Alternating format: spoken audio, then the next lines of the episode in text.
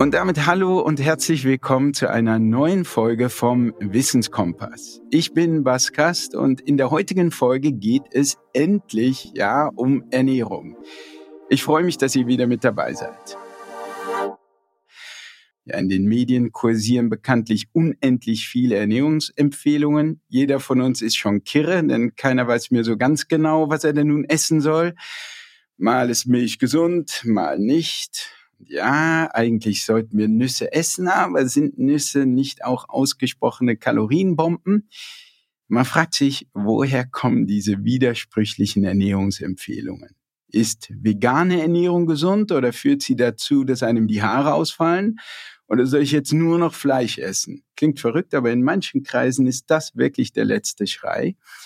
Ja, und um auf diese Fragen oder vielleicht nicht alle diese Einzelfragen, aber um ein paar grundsätzliche Einsichten, Antworten und Einsichten in das Thema Ernährung zu bekommen, ist heute Nico Rittenau bei mir. Hey Nico, schön, dass du da bist. Danke für die Einladung und äh, für das gute Intro. Du hast es eigentlich schon gut auf den Punkt gebracht, was die Leute bewegt und warum das Thema Ernährung auch so kontrovers diskutiert wird, gell? Ja, also ich glaube, wir werden noch ein bisschen mehr da reinkommen. Nico, erstmal, du bist Ernährungswissenschaftler. Mhm. Du schreibst gerade deine Doktorarbeit, wie du mir gerade erzählt hast, in Bonn zum Thema. Mhm. Da werden wir auch noch zu kommen. Du bist ausgebildeter Koch und du veröffentlichst Bücher, Podcasts und YouTube-Videos zum Thema Ernährung. Ich habe hier mal ein Buch mitgebracht, das wirklich großartig ist. Also Vegan Klischee AD. Danke. Ja, richtig, richtig großartig. Ich glaube, ich kenne kein Buch über vegane Ernährung. Ich habe ein paar gelesen, das so in die Tiefe geht, das so klar ist, dass auch vorurteilsfrei ist, das mit Vorurteilen aufräumt, das so minutiös ist wie deines. Also ganz, ganz äh, große Empfehlung. Danke. Ähm, und unsere Wege haben sich ja auch vor ein paar Jahren schon so ein bisschen gekreuzt. Wir haben schon mal so hin und her kommuniziert. Und ich weiß auch, damals schriebst du mir, Bass, ist gerade ein bisschen stressig bei mir, denn ich arbeite an gleich drei Buchprojekten gleichzeitig. Und umso mehr freue ich mich, dass du jetzt heute für uns ein bisschen Zeit genommen hast. Also nochmals herzlich willkommen, Nico. Und ja, vielleicht gleich am Anfang diese Frage schon mal vorweg, damit wir das mal geklärt haben. Wieso aus deiner Sicht, wieso gibt es so irre viele unterschiedliche und auch widersprüchliche Ernährungsempfehlungen? Ja, also nochmal, äh, danke für die Einladung. Ich freue mich wirklich hier, hier, zu sein. Und ich denke, die Antwort liegt dabei in mehreren Aspekten begraben. Zum einen liegt es daran, dass die Ernährungsbildung in der Allgemeinbevölkerung überwiegend schlecht ist. Das heißt, die meisten Leute sind quasi Analphabeten in Ernährungsfragen. Und wenn man sehr wenig über ein Thema weiß, dann ist man natürlich darauf angewiesen, irgendwelche Dinge blind zu glauben, die man hört. Und wenn man sehr viel unterschiedliche Dinge von unterschiedlichen Seiten hört, die sich dann widersprechen, dann ist man natürlich entsprechend verwirrt und kann es nicht richtig einordnen. Das ist sicherlich ein großer Faktor. Und der andere große Faktor ist, dass die Ernährungswissenschaft zum einen noch eine sehr junge wissenschaftliche Disziplin ist. Wenn wir uns überlegen, wann die Vitamine, die Mineralstoffe und andere essentielle Nährstoffe erst entdeckt, strukturell aufgeklärt und dann wirklich in das Bewusstsein der Allgemeinbevölkerung gelangten, dann ist das noch gar nicht so lang her. Und des Weiteren haben wir ja bei Ernährung im Vergleich zu zum Beispiel medizinischen Fragestellungen die Schwierigkeit, dass wir quasi in den meisten Fällen keine Goldstandardstudien haben, also keine randomisierten, placebo-kontrollierten Interventionsstudien, sondern wir sind darauf angewiesen, zum einen entweder in In-vitro-Studien oder in Tiermodellen gewisse biochemische Grundlagen zu erwerben und die dann in großen Bevölkerungsstudien über viele Jahrzehnte hinweg zu beobachten und dann zu versuchen, daraus ja, mehr oder weniger Empfehlungen für unsere Ernährung abzuleiten. Und das sind natürlich sehr viele Störfaktoren, die hier mit reinfließen.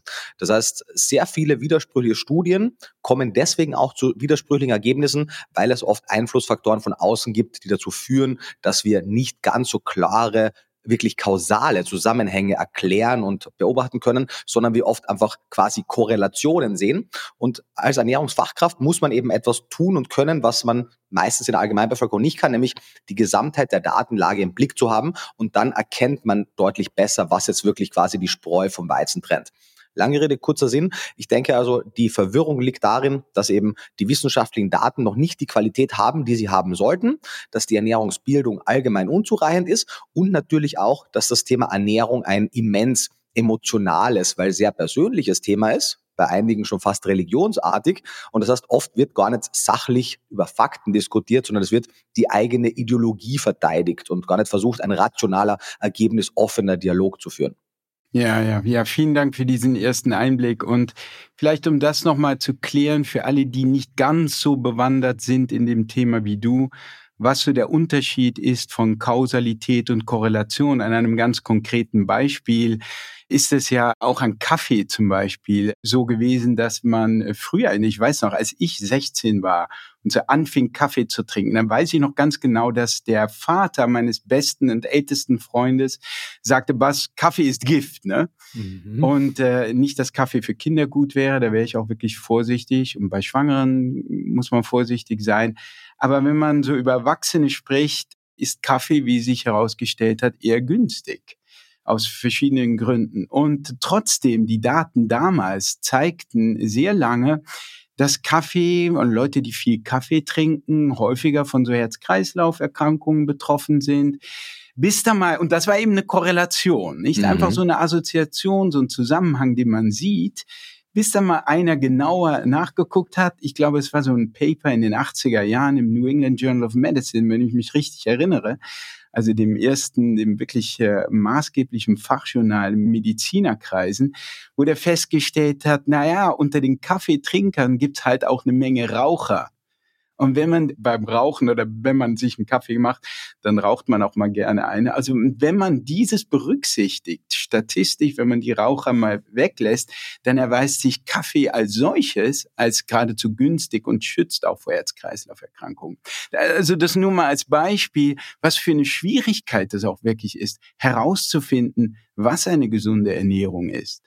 Genau, oder zum Beispiel die Leute, die viel Kaffee trinken, sind auch oft jene, die deswegen viel Koffein brauchen, weil sie unterdurchschnittlich viel, also wenig schlafen. Und wenn man auch dann dafür für ah. die Schlafdauer kontrolliert und adjustiert, dann wird der Sachverhalt auch klarer. Und jede Person, Aha. die das jetzt hört, wird denken, ja, natürlich ist doch offensichtlich. Aber es gibt noch weit mehr und auch nicht ganz so offensichtliche Einflussfaktoren. Und auf all das muss man natürlich erst kommen. Und das ist in der Wissenschaft deutlich schwieriger umzusetzen, als man das jetzt vielleicht denkt, wenn man es hört. Ja, und dann würde man sagen, wie du sagst, Goldstandard, und du hast schon Pharmakologie angesprochen, dann würde man sagen, okay, du brauchst eigentlich Experimente, du brauchst eigentlich tausend Leute, die eine Gruppe bekommt, die jeden Tag einen Kaffee und die andere nicht. Und dann musst du gucken, nicht? Über Jahre hinweg, was unheimlich viel Geld kostet, über Jahre hinweg gucken. Und dann fragt sich, ja, wonach guckt man jetzt? Und dann kann man zum Beispiel gucken, bekommen jetzt die Leute, die Kaffee bekommen, mehr Krankheiten oder weniger oder die Leute, die keinen Kaffee trinken. Nur selbst dann weißt du ja nicht genau, was denn am Ende dabei rauskommt. Also sagen wir mal, ich teste Olivenöl oder so und gib das dazu mhm. und die anderen bekommen kein Olivenöl. Dann fragt man sich, okay, wenn die einen jetzt mit Olivenöl weniger Herz-Kreislauf-Erkrankungen bekommen, lag das jetzt am Olivenöl? Lag es daran, dass die anderen etwas nicht bekommen haben? Und haben sie also die anderen, haben die weniger gegessen oder haben die statt Olivenöl etwas anderes gegessen, das ihre Gesundheit beeinflusst hat? Und das ist ja einfach irre komplex. Und wenn man da nicht drinsteckt, so wie du, ist einem nicht klar, wie schwierig es ist herauszufinden, was wirklich gesund ist und was nicht. Richtig. Und natürlich ergänzend sollte man vielleicht auch noch feststellen, dass ja die meisten der chronisch degenerativen Erkrankungen über Jahrzehnte hinweg entstehen und progressiv entstehen. Und daher braucht man eben, wie du gesagt hast, immens lange Untersuchungszeiträume. Und äh, zum anderen im Gegensatz zu Medikamentenstudien, wo man eine Placebo-Gruppe hat und eben wirklich sicherstellen kann, ist es das Medikament per se oder vielleicht ein Placebo-Effekt, funktioniert das in Ernährungsfragen meistens nicht. Denn wenn ich den Leuten Brokkoli gebe, dann merken die, dass die Brokkoli bekommen. Oder wenn ich ihnen Olivenöl gebe, dann merken die das meistens. Und der zweite wichtige Faktor, du hast es genannt, wenn jetzt eine Gruppe Olivenöl bekommt, dann braucht die andere Gruppe ein anderes Fett. Ist das vielleicht da eher der Grund? Ja. Oder ist es wirklich das Olivenöl kausal per se? Wir geben statt Olivenöl, geben wir der anderen Gruppe Butter. Und wir sehen jetzt mhm. mehr Krankheiten in der, sagen wir mal, der Buttergruppe. Du weißt jetzt nicht genau, woran das jetzt lag. Fehlte denen das Olivenöl? Oder mhm. war es wirklich direkt die Butter etc.? Oder war es ein sozusagen genau. synergistischer Effekt im Zusammenhang mit dem Rest, was sie noch aßen und so weiter? Und auch die Qualität, gell? Olivenöl ist nicht Olivenöl, Butter ist nicht gleich Butter, das muss man auch wirklich festhalten. Ja, genau. Ist jetzt unter diesen Gesichtspunkten, ne, ist es trotzdem möglich, irgendwie für einen Laien, mhm. der also nicht so drinsteckt wie du, trotzdem so etwas wie einen vernünftigen Überblick zu bekommen? Und wenn ja, wozu würdest du da raten? Wie kann man, wie kann man sich den verschaffen? Außer, dass man jetzt deine Bücher liest, natürlich.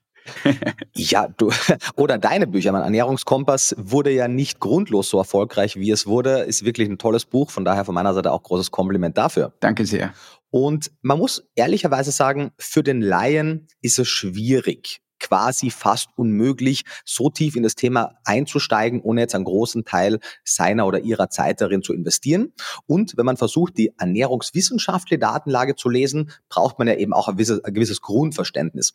Ich denke, es gibt zwei Möglichkeiten, wie man zumindest vermeiden kann, dass man etwas komplett Irrsinniges tut. Denn in der heutigen Zeit mit Social Media, du hast es ja schon gesagt, die einen essen quasi nur Fleisch, die anderen essen gar kein Fleisch, nur Gemüse. Es gibt ja sehr viele Extreme auch.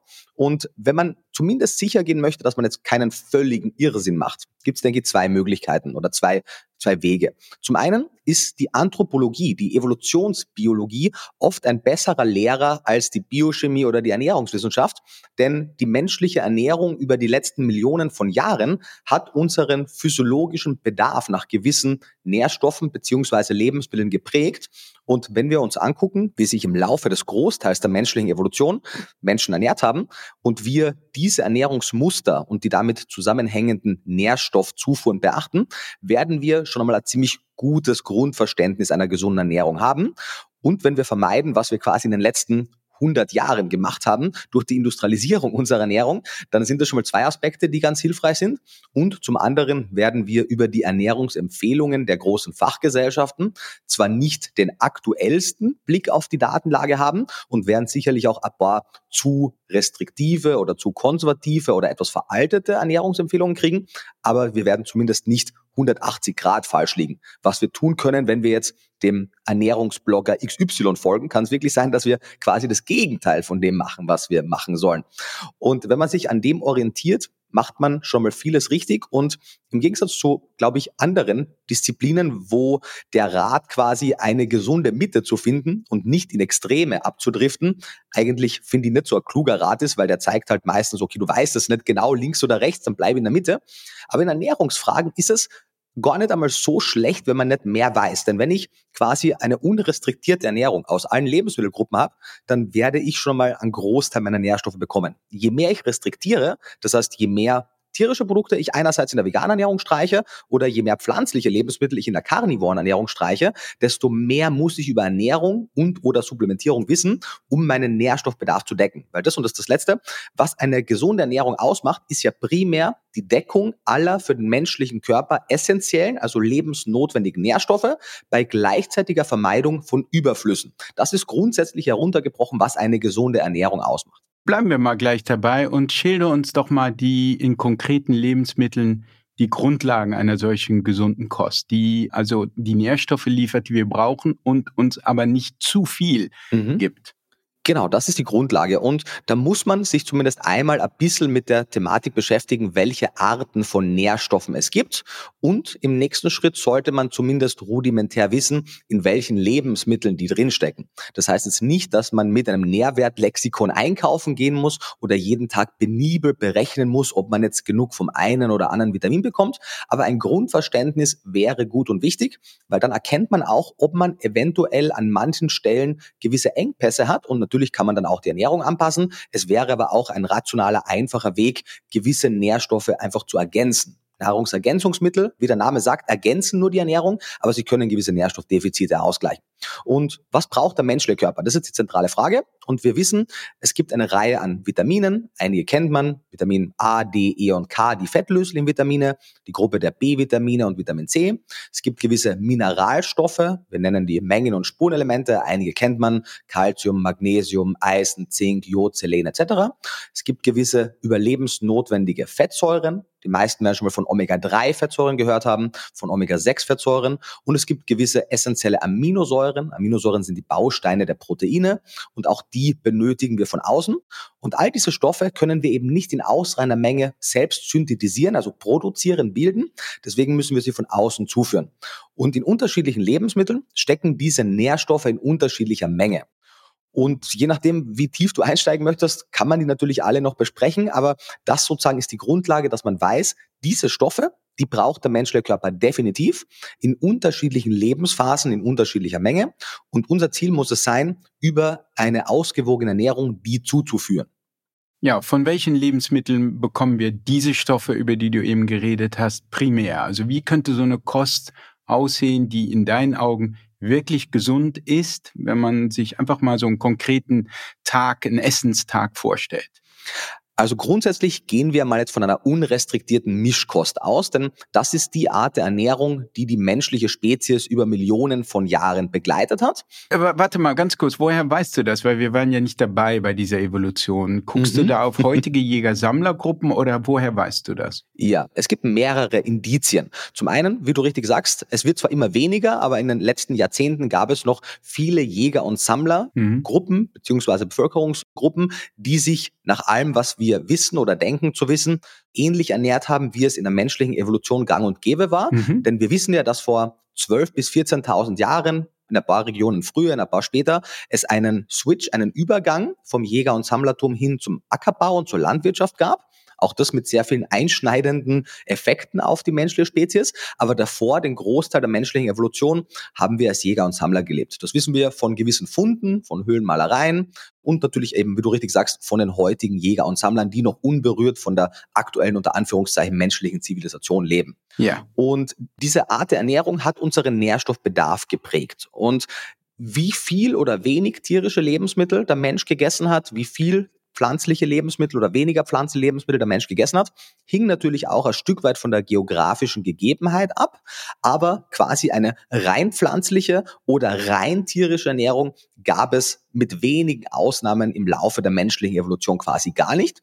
Obwohl es zwischen diesen Gruppen, den Jäger-Sammler-Gruppen, schon sehr große Unterschiede gab, nicht? Manche trinken das Blut ihrer Tiere, die Maasai, und andere die Zimane, überwiegend pflanzlich. Und es sind ja auch unterschiedliche Kontinente in diesem Fall, also sehr unterschiedliche. Aber du sagst, ja, sehr unterschiedlich, aber alle irgendeine Form von Mischkost. Richtig, genau. Mit einem höheren oder einem niedrigeren pflanzlichen Anteil oder eben höheren, niedrigeren tierischen Anteil. Und das ist auch wichtig. Ich versuche nicht so sehr die Struktur zu verlieren, aber diese Unterschiede in der menschlichen Ernährung über die letzten Millionen von Jahren sind auch einer der Gründe, warum in der heutigen Zeit nicht alle Menschen mit ein und derselben Ernährung optimale Ergebnisse erzielen. Warum es also interindividuelle Unterschiede zwischen den Ethnien gibt.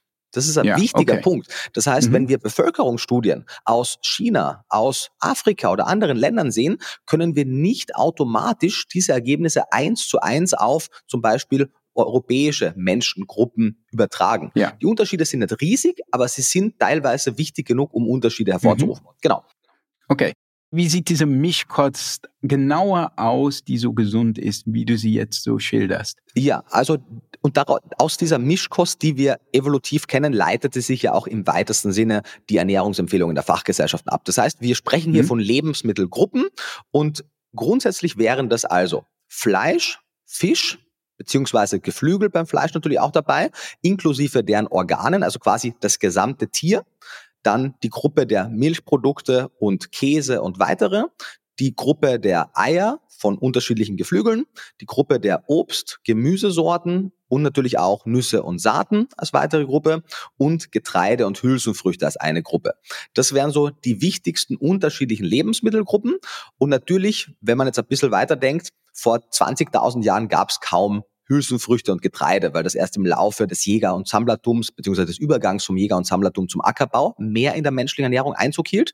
Auf der anderen Seite essen wir heutzutage aber kaum noch Organe. Es heißt nicht, dass wir eins zu eins quasi wieder in die Altsteinzeit zurückgehen müssen. Wir müssen uns nur fragen, welche Nährstoffzufuhren ergaben sich durch die menschliche Ernährung im Laufe der Evolution. So. Und tierische Produkte, und das muss man bei all der Ethik und all den ökologischen Problemen die diese Lebensmittel oft mit sich bringen können, nicht müssen, aber können, muss man sagen, dass im Durchschnitt tierische Produkte deutlich nährstoffdichter pro Kalorie oder pro Mengeneinheit sind.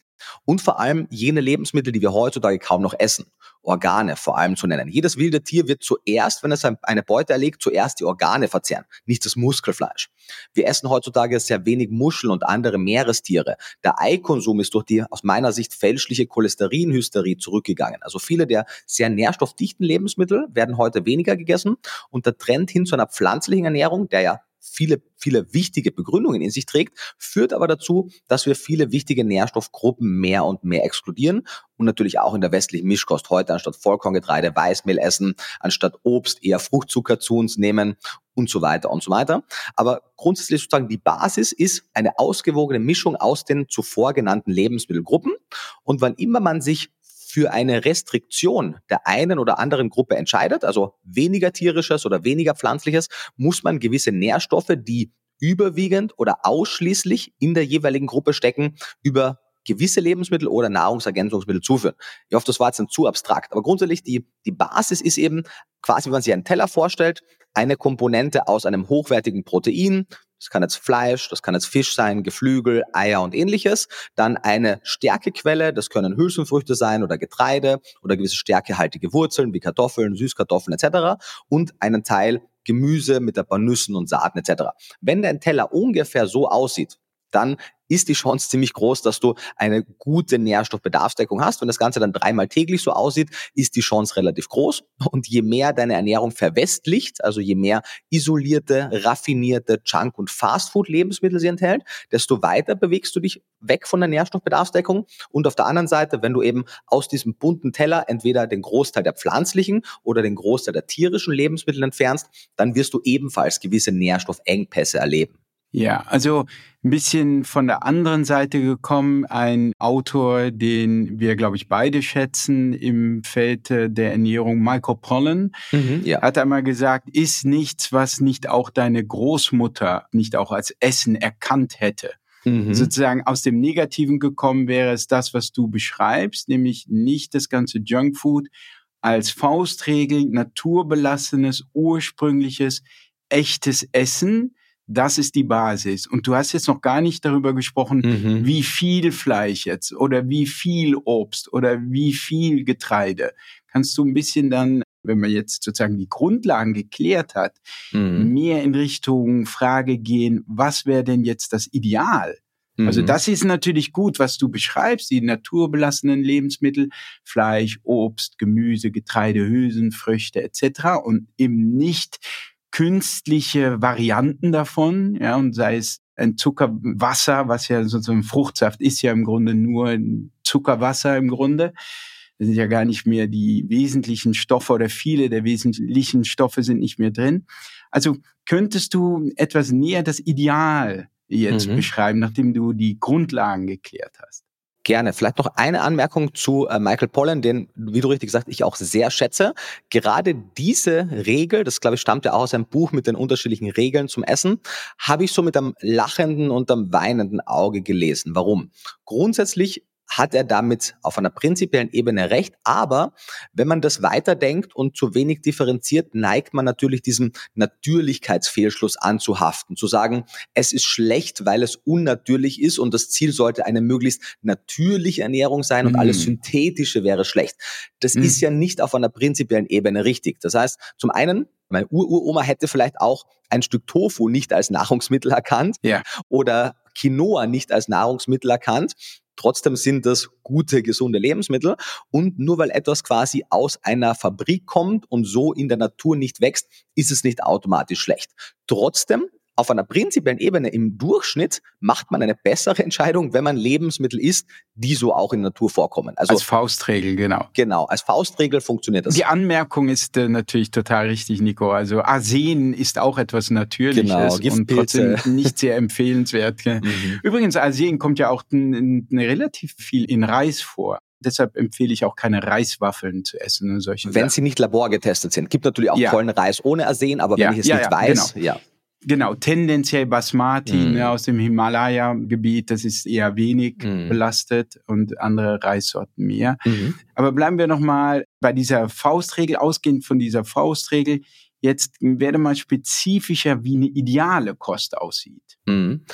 Also zum einen, wie gesagt, nochmal der wichtige Hinweis, eine ideale Kost wird sich wirklich von Personengruppe zu Personengruppe über den Planeten hinweg ein Stück weit unterscheiden. Das heißt, mhm. wie hoch der Anteil am pflanzlichen und wie hoch der Anteil an tierischen sein wird, wird ein Stück weit neben den persönlichen Präferenzen, die ja eventuell auch genetisch geprägt und damit sinnvoll sind, auch im prinzipiell von der Genetik abhängen. Also ja. um das auf prinzipieller Ebene zu erklären, wir wissen mittlerweile, dass die Fähigkeit von Menschen, gewisse Nährstoffe zu bilden, davon abhängt, wie die letzten Dutzenden Generationen ihrer Vorfahren gegessen haben. Mhm. Und wenn wir eben aus einer Ahnenlinie stammend sind, die einen sehr hohen Anteil beispielsweise an Fisch in Ernährung hatte, dann werden wir selber diese wichtigen langkettigen Omega-3-Fettsäuren weniger bilden können und werden mehr Fisch essen müssen. Im Gegensatz zu anderen Bevölkerungsgruppen, deren Ahnen über Jahrhunderte, Jahrtausende hinweg weniger Fisch und andere Meerestiere gegessen haben und die weniger darauf angewiesen sind. Daher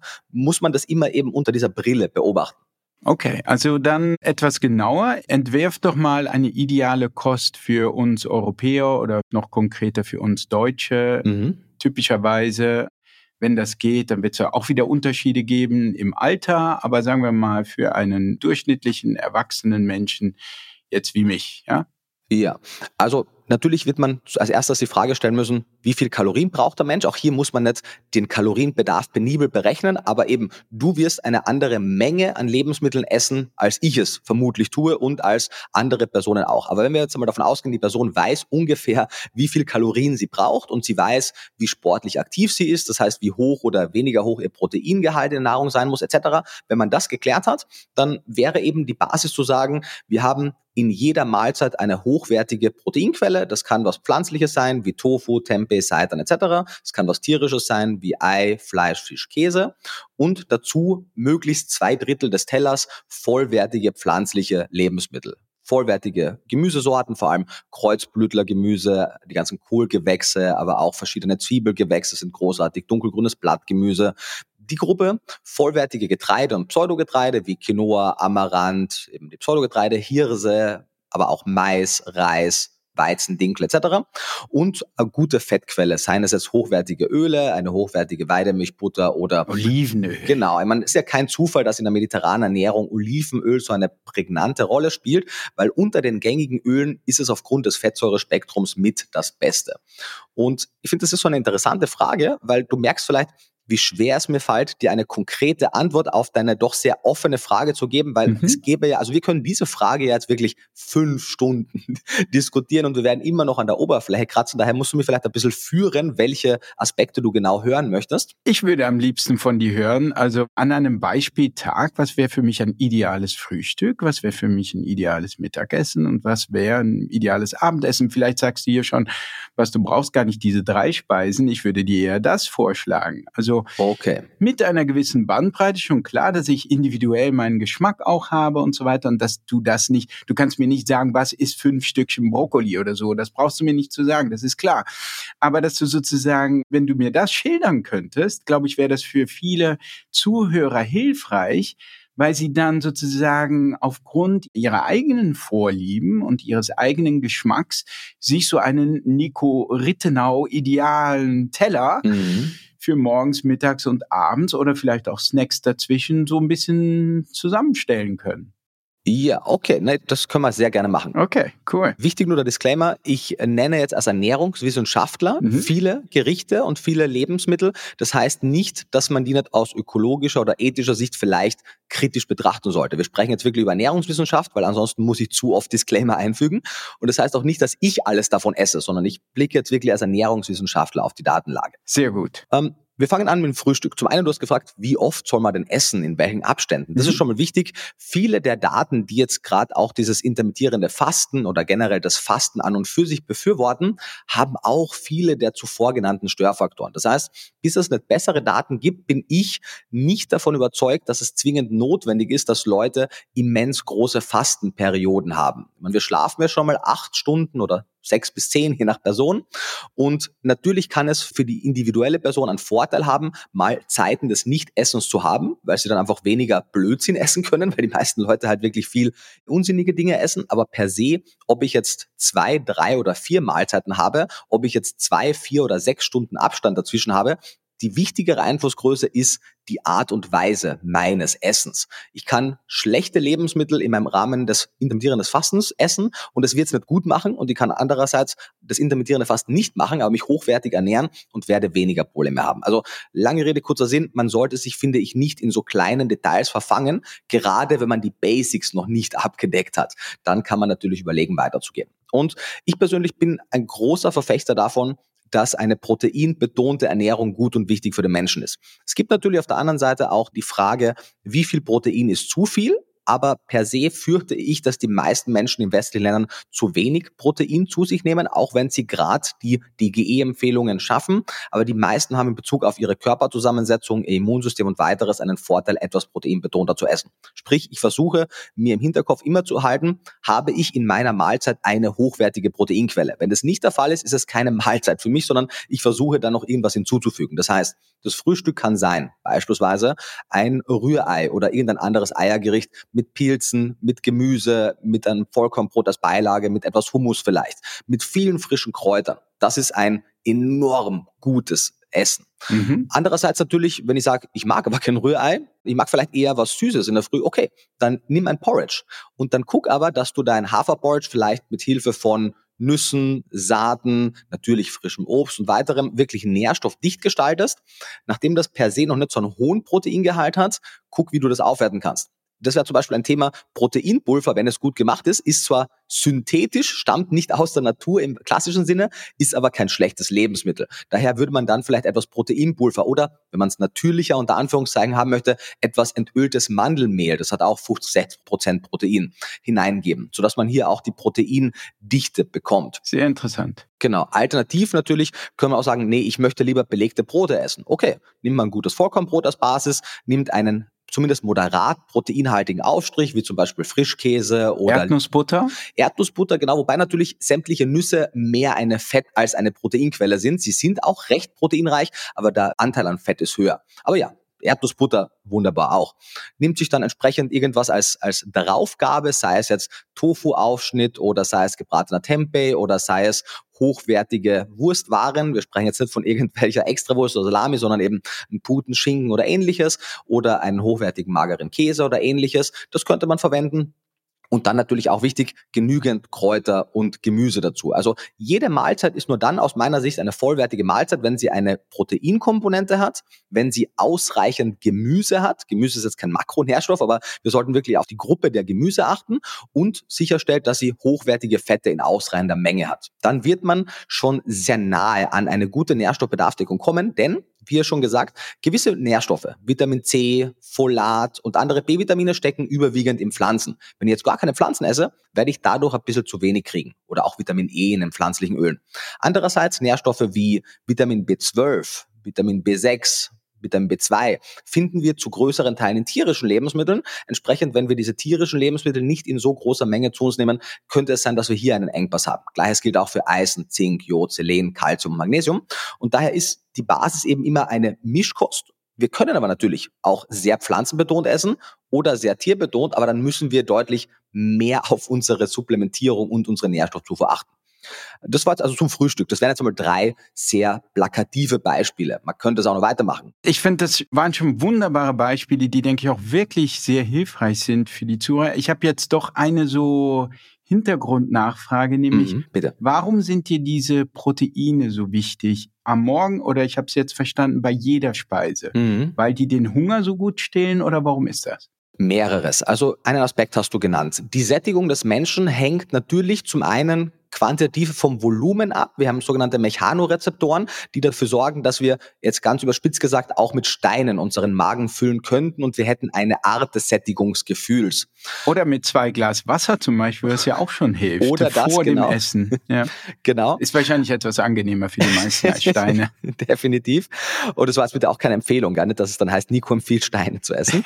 ähm, darüber hinaus haben wir auch noch äh, Chemorezeptoren die dazu mhm. führen, mhm. dass die Nährstoffzusammensetzung einen Einfluss auf unser Sättigungsgefühl hat. Es gibt auch Paper, die davon ausgehen, dass die Mikronährstoffdichte einen Einfluss hat. Das heißt, sowohl Wasser als auch Steine hätten nur bei den Mechano- und nicht bei den Chemorezeptoren eine Sättigungswirkung. Damit wir diese Sättigungswirkung erzielen, sind sowohl die Makro- und eventuell auch die Mikronährstoffmengen im Nahrungsbrei, im Speisebrei wichtig. Mhm. Zum einen wissen wir, dass Protein unter den Makronährstoffen die höchste Sättigungswirkung hat. Das heißt, wenn man eben eine gute Sättigung erzielen möchte, vermeiden möchte, dass man sich überisst, dann wäre es wichtig, aus diesem Aspekt heraus ausreichend Protein zu essen. Das heißt nämlich auch, dass dieses Dogma, was man immer hört, eine Kalorie ist immer gleich eine Kalorie, egal von welchem Nährstoff die jetzt kommt, insofern nicht stimmt, als Kalorien, wenn sie von Protein kommen, offenbar pro Kalorie sättigender sind. Ja, das heißt es und noch so viel mehr. Also diese mhm. Idee, eine Kalorie ist eine Kalorie, das ist so weit hergeholt und auf so vielen Ebenen falsch. Der menschliche Körper ist kein Verbrennungsofen, dem egal ist, was du reingibst. Also Fette, Eiweiße und Kohlenhydrate und auch innerhalb dieser Gruppen, die unterschiedlichen Arten an verschiedenen Fetten, an verschiedenen Kohlenhydraten, haben eine gänzlich andere Wirkung. Natürlich wird das zum großen Teil die Kalorienbilanz sein, die darüber entscheidet, wie sich unser Gewicht entwickelt, aber wie zum Beispiel unser Hungergefühl sein wird aber auch der Unterschied von der Entwicklung der fettfreien Körpermasse, also der Muskulatur, im Vergleich zur Entwicklung des Körperfettes, wird ebenfalls von der Makro- und auch Mikronährstoffzufuhr abhängig sein. Daher müssten wir, und das wäre vielleicht auch nochmal quasi fast eine eigene Frage, wie wir damit umgehen wollen, aber für den Moment können wir definitiv sagen, eine Kalorie ist nicht eine Kalorie, wenn man es ein bisschen genauer nimmt. Also die Sättigung ist ein wichtiger Aspekt, den du angesprochen hast. Darüber hinaus besteht unser Körper zu großen Teilen aus Protein. Nicht nur für die Muskulatur, sondern auch unser Immunsystem ist davon abhängig. Quasi sämtliche Strukturen im menschlichen Körper, auch unsere Knochen. Wir denken ja oft, starke Knochen ist nur viel Kalzium. Nein, eine gute Proteinzufuhr ist immens wichtig für die Knochen, aber auch für Sehnen und Bänder. Kollagenproteine, die häufigsten Proteine, müssen durch verschiedene Aminosäuren gebildet werden. Und Aminosäuren als Teile der Proteine kommen überwiegend über die Nahrung. Und so weiter und so weiter. Also natürlich, für unser Gehirn sind auch die Fettsäuren wichtig. Wir brauchen Kohlenhydrate als Treibstoff für gewisse physiologische Prozesse im Körper. Aber es ist nicht Zufall, dass das Wort Protein vom, ich glaube, es ist griechisch, vom Wort Proteios, nämlich das erste, abstammt. Es ist der wichtigste Makronährstoff. Das kann man schon sagen. Ja, es ist ja auch kein Zufall, dass es Low-Fat-Diäten gibt und Low-Carb-Diäten, mhm. aber die meisten haben noch nicht von Low-Protein-Diäten gehört. Sowas gibt es im Grunde nicht und wenn es sie gibt, funktioniert sie nicht besonders gut vollkommen richtig. Ich meine, es gibt ein paar Ausprägungen der Low-Fat-Diäten, so 80-10-10, wo man nicht nur das Fett, sondern auch die Proteine restriktiert. Aber mit 10% Protein ist man immerhin auch noch okay dabei. Aber du hast vollkommen recht, wirkliche Low-Protein-Diäten gibt es nur in gewissen therapeutischen Kontexten, wenn man zum Beispiel eine Nierenfunktionsstörung hat. Aber auch dann braucht man immer noch genügend Aminosäuren. Man wird nur das Protein reduzieren. Mhm. Aber das würde jetzt wahrscheinlich auch zu weit gehen. Daher, lange Rede, kurzer Sinn. Ich würde wirklich empfehlen, in jeder Mahlzeit eine proteinreiche Komponente zu haben. Und auch hier, Protein ist nicht gleich Protein, auch da können wir noch tiefer einsteigen. Aber wenn man zumindest einmal irgendeine proteinreiche Quelle hat, wird man schon mal gut dabei sein. Ja, aber vielleicht sag uns gleich mal, welche Proteinquellen du besonders empfehlen würdest. Und dann kommen wir zum Mittagessen. Aber erstmal vielleicht so ein paar empfehlenswerte Proteinquellen. Gerne. Also, bevor wir konkrete Lebensmittel benennen, ist es wichtig, ein bisschen Grundwissen über Proteine zu erlangen. Mhm. Es gibt 20 für den menschlichen Körper relevante Aminosäuren und nur neun davon sind wirklich von besonderer Bedeutung, weil der menschliche Körper sie nicht in ausreichender Menge selbst bilden kann und wir sie also über die Nahrung zuführen müssen gab vor einigen Jahrzehnten, dachte man, es sind sieben. Dann hat man gemerkt, nee, es sind doch acht. Mittlerweile gehen wir davon aus, dass es neun sind. Und auch ein paar weitere Aminosäuren sind im Gespräch. Das sind die essentiellen Aminosäuren. Genau, die lebensnotwendigen Aminosäuren. Du sagst das vollkommen richtig. Und mhm. natürlich im Laufe des Tages kann der menschliche Körper zum Glück unterschiedliche Aminosäuren aus unterschiedlichen proteinreichen Lebensmitteln kombinieren. Das heißt, wir müssen nicht in jeder Mahlzeit darauf achten, dass alle essentiellen Aminosäuren im perfekten Verhältnis vorkommen. Aber trotzdem, im Durchschnitt sehen wir, dass jene proteinhaltigen Lebensmittel, die näher am Bedarf des menschlichen Körpers sind, das heißt, Muskelfleisch beispielsweise ist von der Aminosäurenzusammensetzung näher am menschlichen Bedarf als zum Beispiel eine Bohne. Natürlich können wir die Bohne mit anderen Lebensmitteln kombinieren, aber im Durchschnitt sehen wir, tierische Proteine sind etwas hochwertiger als die pflanzlichen sind. Das heißt aber nicht, dass wir keine pflanzlichen essen sollten. Das heißt nur, wenn wir gar keine tierischen essen, müssen wir etwas genauer aufpassen, welche Aminosäuren wir eventuell supplementieren werden oder welche Lebensmittel wir besonders oft essen sollten.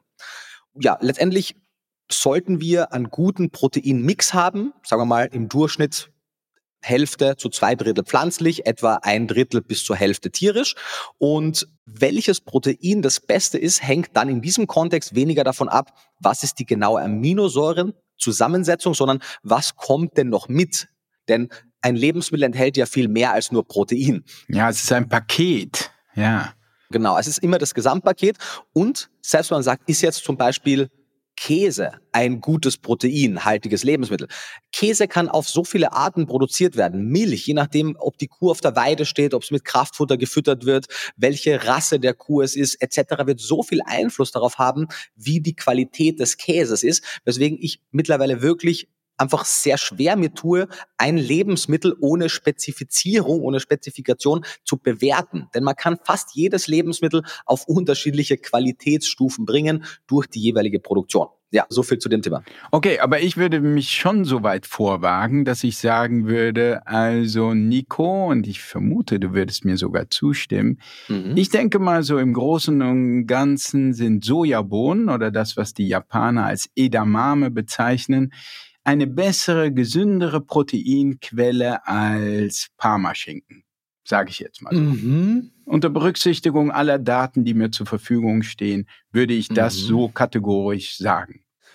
Also ich neige dazu, dir in den meisten Kontexten recht zu geben wenn wir jetzt quasi ein Zwiegespräch hätten und wir wirklich diese Frage bis zum Ende ausdiskutieren wollen würden, würde ich natürlich schon anmerken, dass gewisse Stoffe, die in der Sojabohne, vor allem in den jungen Sojabohnen in der Mame, so gesundheitlich vorteilhaft sind, natürlich auch über andere Lebensmittel zugeführt werden können. Und wenn wir mhm. die zum Beispiel über gewisse Gemüse zuführen, ist die Frage, ob dann der Parmaschinken im Kontext einer insgesamt gemüsereichen Ernährung wirklich schlechter abschneiden würde als die Edamame oder ob vielleicht gewisse Nährstoffe im Schinken, die man ansonsten in einem pflanzlichen Lebensmittel weniger hat, vielleicht doch vorteilhaft wird. Hm, also okay.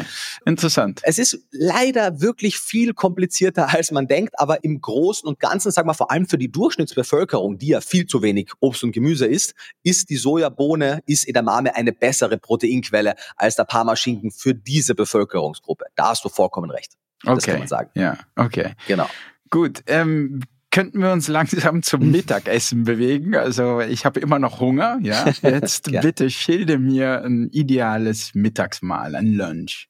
Ja, im Prinzip die Überlegung ist dieselbe. Wir wollen eine proteinhaltige Komponente haben und um diese herum sozusagen basteln wir unseren Teller. Man kann sich das vielleicht ein bisschen von diesen Bowl-Konzepten ableiten, obwohl man natürlich nicht immer nur Bowls essen muss. Aber Bowls funktionieren ein bisschen so, dass man sagt, man hat eine Stärkekomponente, man hat eine Proteinkomponente und man hat noch ein bisschen Veggies. Das funktioniert auch in anderen Kontexten ganz gut. Erneut.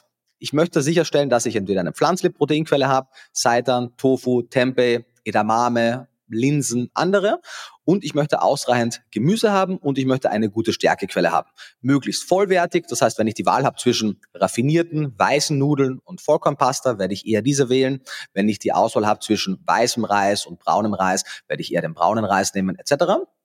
Und dann natürlich möchte ich, und das gilt für das Frühstück, Mittag und Abendessen, möglichst viel Gewürze, möglichst viel Kräuter, denn die sind pro Mengeneinheit mitunter die mikronährstoffdichtesten um es ganz konkret zu sagen, selbst das schlechteste Essen mit der geringsten Mikronährstoffdichte, beispielsweise weiße Pasta mit industriell produzierter Tomatensauce, liefert uns wirklich wenig Mikronährstoffe. Aber wenn ich ein paar Saaten dazugebe, wenn ich viel frische Kräuter dazugebe, Gewürze dazugebe, kann ich das alleine dadurch schon einmal wirklich auf das nächste Level heben. Wenn ich dann noch vielleicht ein Protein dazugebe, über Tofu, Tempeh, Hackfleisch, was auch immer, dann wird man plötzlich ein viel besseres Gericht haben. Ich hake da gleich mal ein, weil das ist natürlich schon interessant, was du erzählst über die Gewürze, die eine selbst nicht optimale Ernährung, wie du sie geschildert hast, sehr aufwerten können, wobei wir doch, denke, viele von uns doch denken, naja, die paar Gewürze, die machen wirklich nichts aus. Die behandeln wir schon so ein bisschen stiefmütterlich und du hast sie ja gerade sehr aufgewertet. Genau, es sind oft wirklich gewisse Komponenten, zum Beispiel Kräuter und Gewürze, die die Verstoffwechselung und quasi die Art und Weise, wie ein Gericht auf unseren Körper wirkt, wirklich maßgeblich verändern können. Ein sehr konkretes Beispiel wäre der postprandiale Effekt, also der Effekt eines Lebensmittels nach einer Mahlzeit, zum Beispiel auf den Blutzuckeranstieg. Das heißt, die Veränderung des sogenannten glykämischen Index durch zum Beispiel Kräuter, die aufgrund ihrer sekundären Pflanzenstoffe einen blutzuckerregulierenden Effekt haben. Soll heißen, wenn wir jetzt ein und dieselbe Portion, zum Beispiel Weißmehlspaghetti mit Tomatensauce, einer Person geben und ihr an einem anderen Tag dieselbe Portion geben mit Kräutern und Gewürzen, wird ihr Blutzuckeranstieg weniger nach oben und nach unten hin ausbrechen. Das Ganze funktioniert auch mit gewissen Gemüsen und gewissen Obstsorten, weswegen es insgesamt wichtig ist, diese regelmäßige Ernährung zu haben. Aber wir müssen wirklich von diesem Dogma weggehen, dass es per se gute und schlechte Lebensmittel gebe. Es gibt vielmehr gute und schlechte Gerichte, beziehungsweise übergeordnet gute und schlechte Ernährungsweisen. Und ein Lebensmittel kann innerhalb einer gesunden Ernährungsweise ganz anders wirken als im Kontext einer ungesunden Ernährungsweise. Und Gewürze, Kräuter, sowohl frisch als auch getrocknet, sind oder sollten ein integraler Bestandteil einer insgesamt ausgewogenen, gesunden Ernährung sein. Gut, also wie sieht denn nun ein typisches für dich zum Beispiel gutes hm, Lunch aus, schön gewürzt? Was wäre das dann zum Beispiel? Mhm. Ja, also ich ernähre mich ja rein pflanzlich, von daher sind meine Proteinquellen auch rein pflanzlich. Ich habe dann beispielsweise eine zum Beispiel eine Hirse Bowl mit schön mariniertem, gebratenem Tofu oder gebratenem Tempeh, eine schöne Auswahl an verschiedenen Gemüsen, meistens irgendwelche Kohlgewächse, paar Wurzelgemüse und weiteres, eine gute Soße, sei es eine Tomatensoße mit vielen Kräutern, eine Currysoße oder ähnliches und dann aber Nüsse und Samen als äh, crunchy Topping. Und nach diesem Prinzip baue ich meine meisten Mahlzeiten auf. Das heißt, die Proteinquelle ändert sich, das Gemüse ändert sich manchmal, das Getreide ändert sich und die Soße, aber ich baue immer in diesem Baukastensystem. Und wenn man sich jetzt pesketarisch ernährt, könnte man statt dem Tofu eben auch Fisch nehmen. Wenn man sich mischköstlich ernährt, könnte man auch ein Stück Fleisch stattdessen nehmen oder könnte ein Ei nehmen. Und so variiert man die verschiedenen Komponenten und man kann auch sämtliche klassische Gerichte ein bisschen nach diesem Prinzip aufbauen. Zum Beispiel, man sagt, man isst jetzt Spaghetti Bolognese beispielsweise, dann hat man ja seine Proteinkomponente über die Fleischsoße, man hat die Getreide in Form der Pasta, wenn man die Möglichkeit hat, vielleicht auch vollwertige Pasta zu nehmen, aber auch die weiße würde in dem Kontext passen. Und dann sollte man eben sicherstellen, dass man die Bolognese mit vielen frischen Kräutern und Gewürzen erneut zubereitet. Vielleicht streut man sich auch noch ein paar Nüsse oder Saaten als Topping drüber. Und vielleicht möchte man die Bolognese, wie es ja in manchen italienischen Regionen auch der Fall ist, mit etwas mehr Wurzelgemüse machen, möchte vielleicht auch noch ein paar andere Veggies dazugeben und plötzlich hat man auch ein ganz traditionelles Gericht ein bisschen nach diesem Baukastensystem aufgebaut, wenn du weißt, was ich meine. Ich bekomme so ein bisschen den Eindruck, dass das aber auch schon so nach Abendessen schmeckt das für mich. Also und wenn man dieses Baukastenprinzip von dir nimmt, jetzt würde ich raten, mhm. dass dein Lunch und dein Abendessen sehr ähnlich sind oder im Grunde austauschbar sind. Stimmt das oder sieht das nochmal anders aus? Nee, nee. Also für mich ist Mittagessen und Abendessen quasi ident. Es passiert auch regelmäßig, dass wir größere Portionen zum Mittag kochen und die dann am Abend noch einmal essen, einfach aus Gründen der Praktikabilität. Aber ich kenne natürlich viele Leute, die sagen, ey, zum Mittag bin ich unterwegs, ich möchte nur was Leichtes essen. Cool, dann nimmt man vielleicht einen Salat mit einer guten Proteinquelle oder man nimmt sich Sandwiches oder wie auch immer. Aber bei mir in meinem konkreten Fall ist es so, dass, weil wir meistens im Büro zu Mittag essen und auch dort leben, wo wir arbeiten, dann meistens auch dort zu Abend. Aber das System kann man, wie gesagt, auf alles übertragen.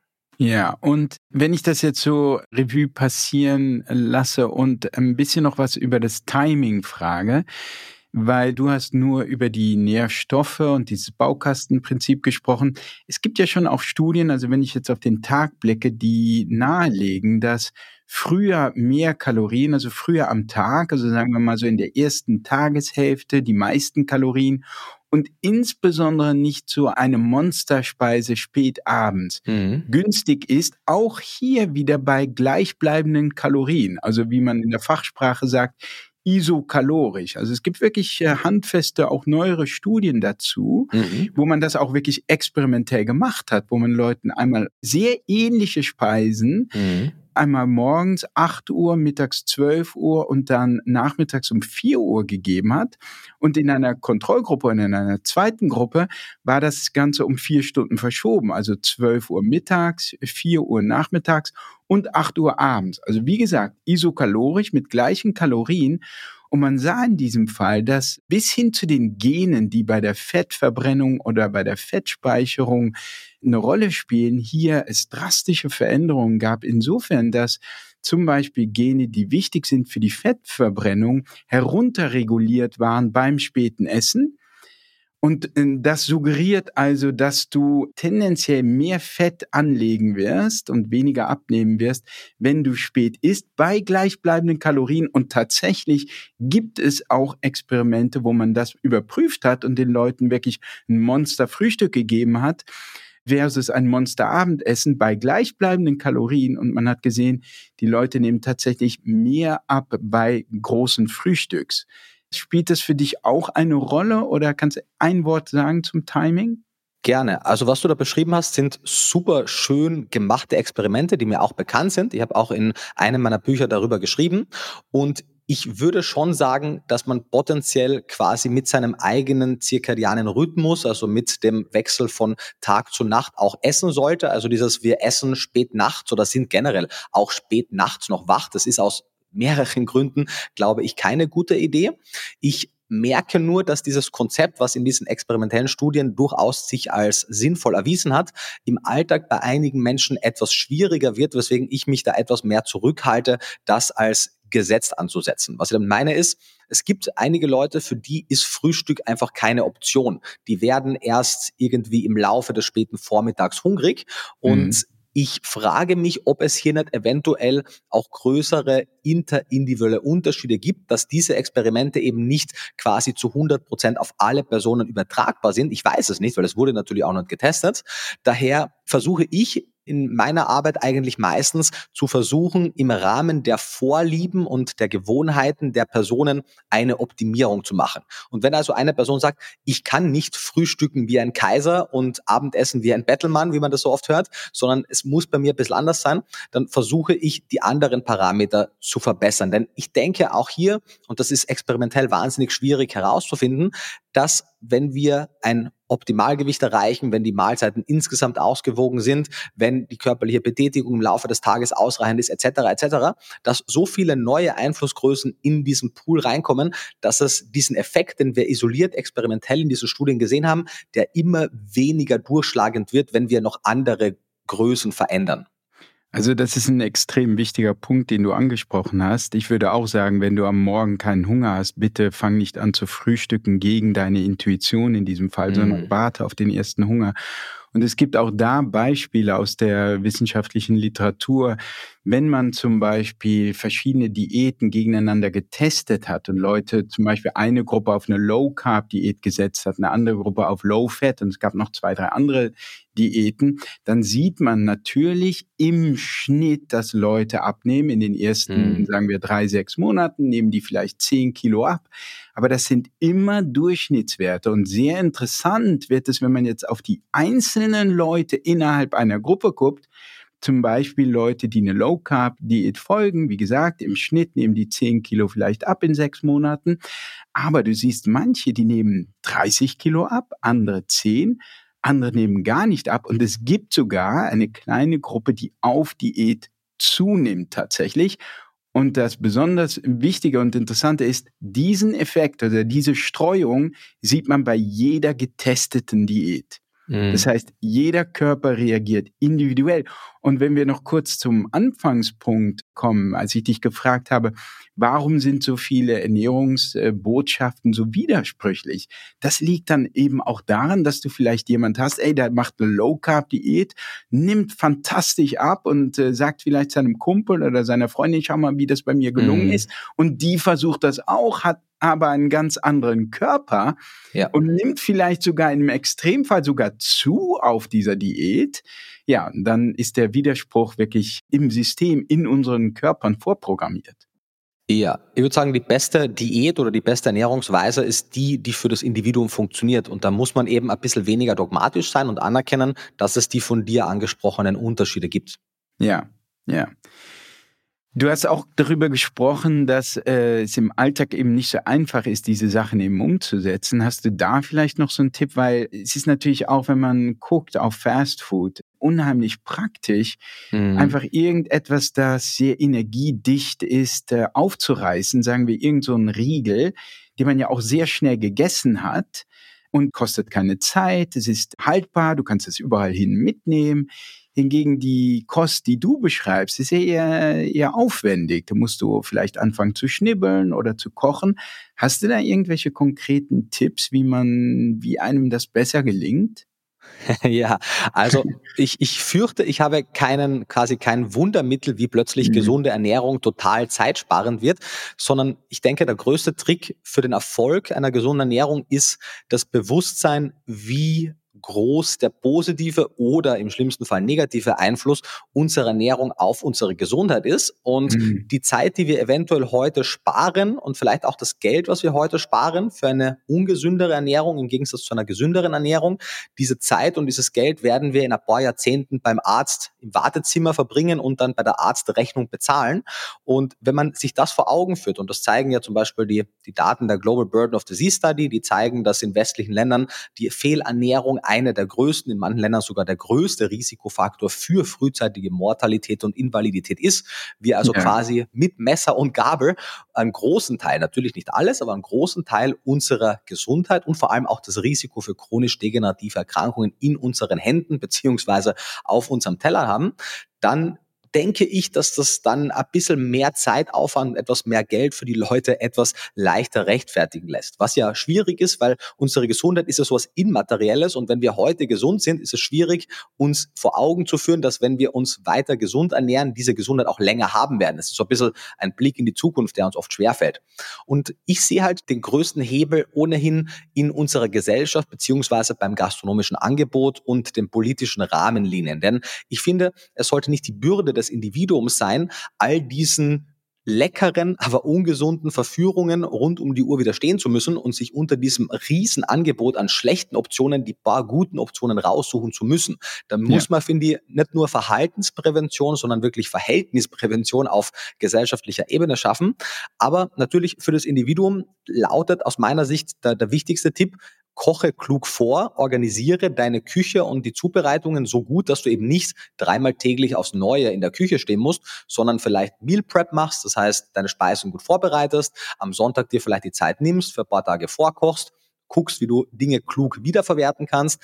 Und es geht ja da gar nicht dabei, dass du jeden Tag was Neues essen musst. Also es geht darum, dass du dich ausgewogen ernährst, aber ob jetzt dein Körper sieben Tage die Woche zum Beispiel das Vitamin C aus einer Paprika bekommt oder an sieben Tagen das Vitamin C aus unterschiedlichen Lebensmitteln, ist dem Körper grundsätzlich wurscht. Hauptsache er kriegt die Nährstoffe, die er benötigt. Das heißt, ich denke, die meisten Leute werden sich deutlich einfacher tun, wenn sie sich einmal paar Stunden Zeit nehmen, überlegen, was sind denn ihre geschmacklichen Vorlieben, was sind denn die Gerichte, die sie regelmäßig ohnehin essen und wie kann man die vielleicht gesundheitlich optimieren, damit sie ihren kulinarischen Vorlieben entsprechend möglichst nährstoffdicht essen und wie kann man diese Lebensmittel bzw. diese Speisen dann so vorbereiten, dass sie eben alltagstauglich sind. Und natürlich, das klingt ja immer leichter gesagt als getan. Viele Leute haben eine Familie, essen außerhalb, weil sie im Job unterwegs sind. Und man muss halt einfach gucken, was kann man im Rahmen der Möglichkeiten halt bestmöglich machen. Und das Perfekte ist ja oft der Feind vom Guten. Und daher ist das Ziel einfach so gut wie möglich und im Alltag umsetzbar. Ja, ja, du hast jetzt so viele Sachen genannt, die bei mir Assoziationen geweckt haben. Zum Beispiel, ich sage das auch immer mit der Zeit, ja, dass das ein Problem ist, aber dass du tatsächlich natürlich mit gesundem Essen letztlich Zeit gewinnst. Also mhm. ein Beispiel ist ja auch viele Leute sagen, was, ich habe einfach keine Zeit zum Joggen gehen oder um irgendwie mich zu bewegen, Sport zu treiben. Mhm. Es gibt ja auch diese wunderbare Studie, da haben Statistiker mal hochgerechnet, dass du für eine Stunde, die du joggen gehst, mhm. rein statistisch, was so die Sterblichkeit betrifft, sieben Stunden Lebenszeit zurückbekommst. also es ist irgendwie äh, auf diese Sicht ge gesehen nicht so ein super Argument. Und das Zweite, mhm. was du sagst, was ich äh, auch nur unterstreichen kann, ist, die, wir haben diese Übergewichtsepidemie, die so seit den 80er Jahren wirklich rapide so zugenommen hat. Und es ist ja sehr plausibel, dass sie nicht zugenommen hat, weil wir plötzlich flächendeckend unsere Selbstdisziplin verloren haben mm. und uns gehen lassen, ja, und nicht mehr wissen, wann wir uns zurückhalten müssen beim Essen. Das ist es ja nicht. Das ist ja nicht unsere mangelnde Selbstdisziplin. Richtig. Aber es ist jetzt an uns, wir müssen jetzt dieses Problem lösen, indem wir mehr Selbstdisziplin an den Tag legen. Also das ist ja etwas so eine fiese Entwicklung im Grunde, die uns aufgebürdet wird von der Lebensmittelindustrie. Total. Aber die Lösung, wie du sagst, liegt in unseren Händen und die Industrie, ich verstehe natürlich dass die jetzt sehr lange Zeit etwas unkontrolliert, also zu wenig kontrolliert wurde und wir halt viele Sachen von ihr gewünscht haben, deren Konsequenzen wir nicht bedacht haben. Es ist ein bisschen, finde ich so, es gibt ja diese eine Geschichte von dem König, glaube ich, der sich wünscht, dass alles, was er anfasst, zu Gold wird und dann merkt er, oh shit, sein Essen wird zu Gold, er kann nicht mehr essen. Und das heißt, er hat sich etwas gewünscht, von dem er dachte, es wird total gut, aber das Ergebnis war schlecht. Und so ein bisschen fühle ich mich auch mit der aktuellen Lebensindustrie. Die Leute wollten günstiges, überall verfügbares, langhaltendes, leckeres Essen. Die haben nicht nach möglichst nährstoffdichter Kost gewünscht. Ja. Und das wäre natürlich auch viel komplexer und auch nicht ganz so günstig zu haben. Und das heißt, wir haben das bekommen, was wir uns gewünscht haben als Gesellschaft. Und jetzt müssen wir mit den Konsequenzen leben und verstehen, wir brauchen einen neuen Wunsch. Und daran sollten wir arbeiten. Ja. Ja, das ist eine recht positive und versöhnliche Auslegung der Lebensmittelindustrie. Vielleicht reden wir mal über ein Gebiet, wo es, glaube ich, kaum jemand gibt, der sich besser auskennt, nämlich speziell über eine vegane Ernährung. Also mhm. wirklich ehrlich, ich kenne keine Leute, die sich, äh, ich denke, es gibt kaum welche, die sich sonderlich viel besser auskennen würden. Vielleicht kann Michael Greger aus den USA, kann wahrscheinlich mithalten. Rede doch mal über eine vegane Ernährung. Welche Vorteile hat eine vegane Ernährung für die Gesundheit? Ja, gerne. Vielleicht auch hier etwas äh, Kontext. Ich weiß nicht, ob du das ansatzweise mitbekommen hast. Vermutlich nicht, weil es ja mehr auch auf den sozialen Medien auf meinem Kanal passiert. Aber es ist eine sehr interessante Entwicklung, weil wie du sagst, ich würde auch, ohne jetzt mir selbst so sehr auf die Schulter zu klopfen, schon behaupten, dass sich wirklich international kaum jemand so tief mit dem Thema beschäftigt hat, wie ich mhm. es gemacht habe und ziemlich sicher im deutschsprachigen Bereich nicht. Und ich war ja die letzten Jahre seit dem Erscheinen meines ersten Buchs, das du ja schon gezeigt hast, Vegan Klischee, ja. so ein bisschen der Posterboy der veganen Szene und auch entsprechend sehr gefeiert. Wobei du ja angenehmerweise, ich möchte das auch nochmal sagen, weil ich es wirklich angenehm und das macht dich auch sehr glaubwürdig insgesamt, sehr ideologiefrei hier rangehst und ja. über Ernährung redest. Ja, das ist mein Anspruch. Darauf wollte ich gerade zu sprechen kommen. Ich habe ja von Anfang an, trotz der Tatsache, dass ich mich aus individuellen ethischen Gründen für eine vegane Ernährung entschieden habe, meine quasi vegane Brille bei der Literaturrecherche immer abgelegt und versucht, so frei von persönlichen, philosophischen, weltanschaulichen Einflüssen die Datenlage zu bewerten. Und ich würde sagen, dass das, wie du es ja auch gesagt hast, einer der Gründe ist, warum meine Arbeit auch etwas außerhalb der veganen Bubble Anklang fand. Und mhm. die vegane Szene, wenn man von einer homogenen Szene sprechen möchte, was vermutlich schwierig ist, auch diesen Ansatz immer sehr begrüßt hat. Interessanterweise aber, und deswegen habe ich gefragt, ob du das mitbekommen hast, in den letzten, sagen wir mal, zwölf bis 18 Monaten im Rahmen der Recherche eines äh, früheren Buchprojektes und im Rahmen meiner Arbeit, also meiner Dissertation, meiner Doktorarbeit, kamen mehr und mehr, sagen wir mal, kritische Themen auf, die die meisten Leute, inklusive Fachgesellschaften, weil sie sich mit dem Thema nicht so tief beschäftigen und auch jemand wie Michael Greger, den du genannt hast, quasi noch gar nicht angesprochen haben. Und das sind Herausforderungen, die eine vegane Ernährungsweise doch als kritischer erscheinen lassen, als ich das damals vielleicht 2018 auch noch gedacht hätte. Okay, sehr interessant. Habe ich nicht mitbekommen. Wirklich, also wir können vielleicht darüber noch sprechen, aber das ist eine wichtige Vorbemerkung, weil wenn du mich jetzt fragst, was sind die gesundheitlichen Vorteile einer veganen Ernährung, dann sind mhm. die gesundheitlichen Vorteile prinzipiell auf das beschränkt, was auch jede Mischkost über den über die Erhöhung eines Verzehrs an Obst, Gemüse, Hülsenfrüchte, Vollkorngetreide, Nüssen und Samen bekommen könnte. Sprich, eine Erhöhung der pflanzlichen vollwertigen Lebensmittel ist, und das kann man, würde ich sagen, mit sehr viel Selbstbewusstsein sagen aufgrund der Datenlage, ist für quasi alle Menschen eine gute Idee. Aber die Idee, dass die Restriktion von tierischen Produkten, von jeglichen tierischen Produkten per se einen gesundheitlichen Vorteil bringt, halte ich für, für nicht valide. Natürlich gibt es gewisse verarbeitete Fleischprodukte, minderwertige tierische Produkte, deren Restriktion sehr wohl sinnvoll ist.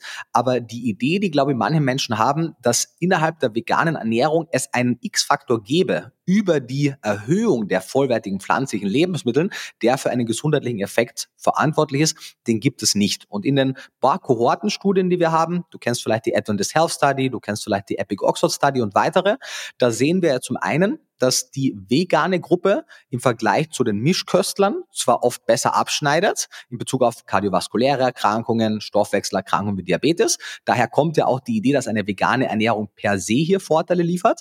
Wir sehen aber oft, dass die flexitarische, die pesketarische oder die vegetarischen Kostformen in diesen Populationen ebenso gut manchmal fast so gut und manchmal sogar besser abschneiden als die veganen Gruppen.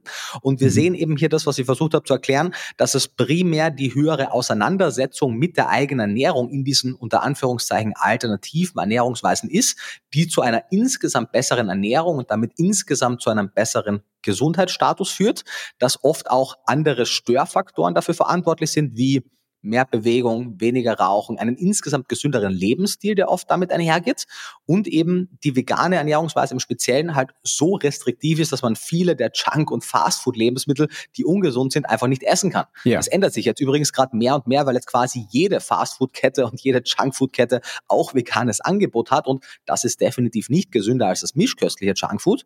Und daher muss man wirklich sehen, dass eine vegane Ernährung wo die herkommt, einen klassischen tierethischen, tierrechtlichen Aspekt in sich trägt und dass sowohl die ökologischen als auch die gesundheitlichen vermeintlichen Vorteile, die wirklich kausal der veganen Ernährung zugeschrieben werden, ehrlicherweise, wenn ich es jetzt selber spitz sagen darf, vegane Propaganda sind, um die eigentlich tierethischen Argumente zu rechtfertigen. Das heißt nicht, ja. dass eine vegane Ernährung nicht gesund sein kann, dass pflanzliche Lebensmittel im Durchschnitt nicht etwas ökologischer, etwas umweltfreundlicher sind, als es im Durchschnitt tierische Produkte sind. Aber die gesündeste und die umweltfreundlichste Ernährung wird nicht eine rein vegane sein. Ob eine vegane Ernährung die ethischste ist, ehrlicherweise würde ich mittlerweile auch mit einem Fragezeichen versehen, aber vor allem die ersten beiden Aspekte würde ich als Gesetz sehen. Das heißt, wenn jemand zu mir sagt, ich ernähre mich aus rein gesundheitlichen Gründen vegan, dann muss ich sagen, dann hast du dir ehrlich gesagt die Datenlage nicht so durchgelesen. Aber mit dem Aspekt eben, man kann sich gesund vegan ernähren. Das möchte man bitte jetzt nicht falsch klar, verstehen. Klar, natürlich. Aber wie ich es auch immer gerne sage, Chips mit Bier mhm. sind auch eine vegane Ernährung und das ist wahrscheinlich das ungesunde Ende.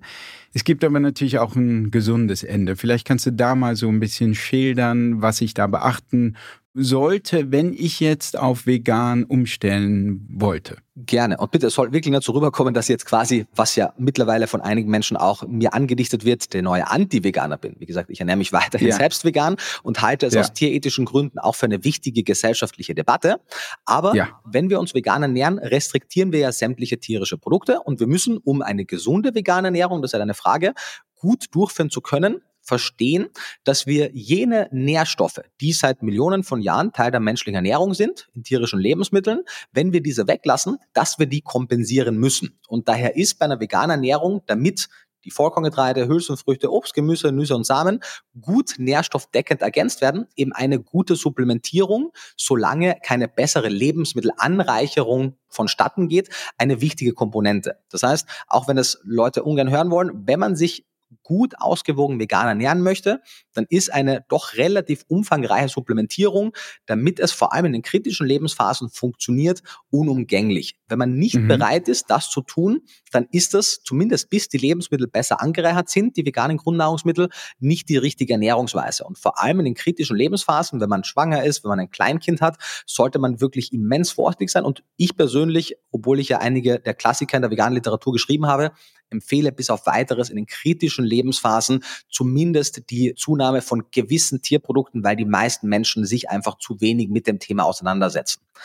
Aber um es auch ein bisschen positiv natürlich zu framen und ohne manipulativ zu sein. Aber natürlich ist es so, dass viele vegan lebende Menschen, wenn sie von einer traditionellen westlichen Mischkost auf eine vegane Ernährung umstellen, zumindest temporär eine ganze Reihe an gesundheitlichen Vorteilen feststellen können.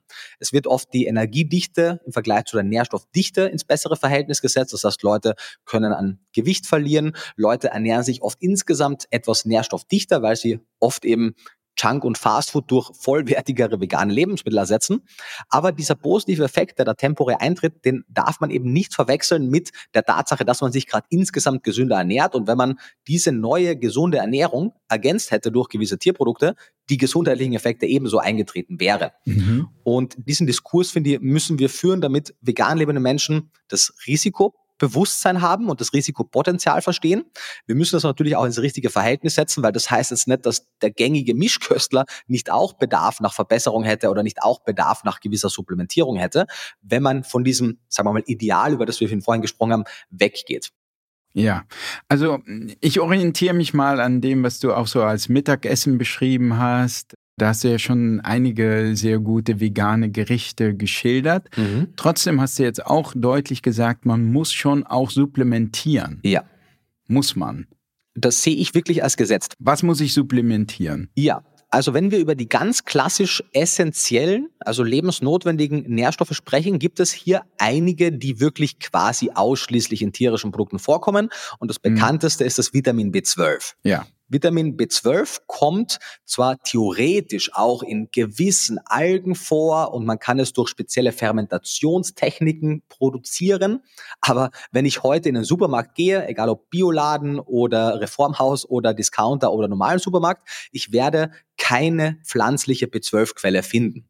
Es gibt ein paar Pflanzendrinks, die sind mit B12 angereichert, aber das ist ja nichts anderes wie eine Supplementierung. Wenn man die nicht regelmäßig nimmt, dann muss man B12 supplementieren. Ja. Ich persönlich würde raten, das Vitamin B12 im Kontext eines Multinährstoffs einzunehmen, denn wie wir gleich noch besprechen werden, gibt es auch über B12 hinaus noch ein paar potenziell kritische Nährstoffe. Mhm. Und wie wir die rausfinden, ist ganz einfach. Wir gucken uns an, welche Nährstoffe, die für Menschen wichtig sind, stecken denn besonders dicht konzentriert in gewissen tierischen Lebensmitteln und bekommen wir sie über Pflanzen und wenn nicht, dann besteht hier ein gewisser Supplementierungsbedarf. Soll heißen, wir können uns ja vielleicht Lebensmittelgruppe für Lebensmittelgruppe durchgehen und die wichtigsten Vertreter nennen, damit Leute ein bisschen ein Gefühl dafür bekommen, wenn du möchtest. Ja, gerne. Wunderbar. Wenn wir zum Beispiel mit den Milchprodukten anfangen würden. Milchprodukte sind für den Menschen vor allem als Kalziumquelle interessant.